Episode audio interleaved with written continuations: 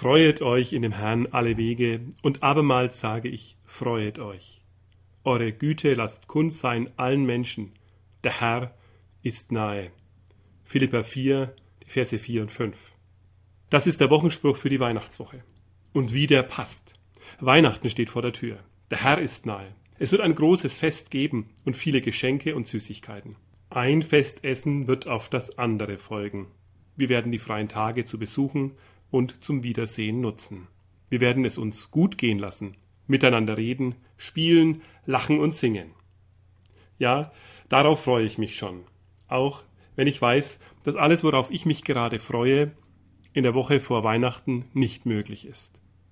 Weil es vieles vorzubereiten gibt weil noch nicht alles fertig ist, weil ich Wichtiges vergessen habe, weil ich mir wie jedes Jahr zu viel vorgenommen habe. Das macht nichts. Ich freue mich schon jetzt. Der Herr ist nahe, die gute Zeit wird kommen, darauf vertraue ich fest. Und ich weiß es, weil es noch jedes Jahr so war.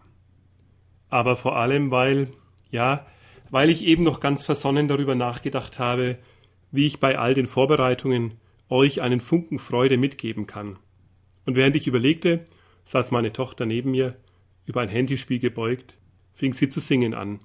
Freut euch, ihr Christen, freuet euch sehr, schon ist nahe der Herr. Jetzt weiß ich es wieder.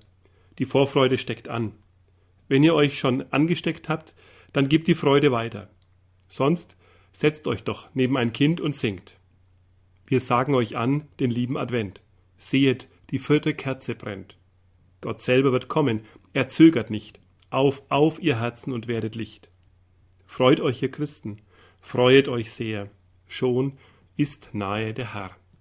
Eine gesegnete Weihnachtswoche wünscht Ihnen Ihr Dekan Rainer Horn.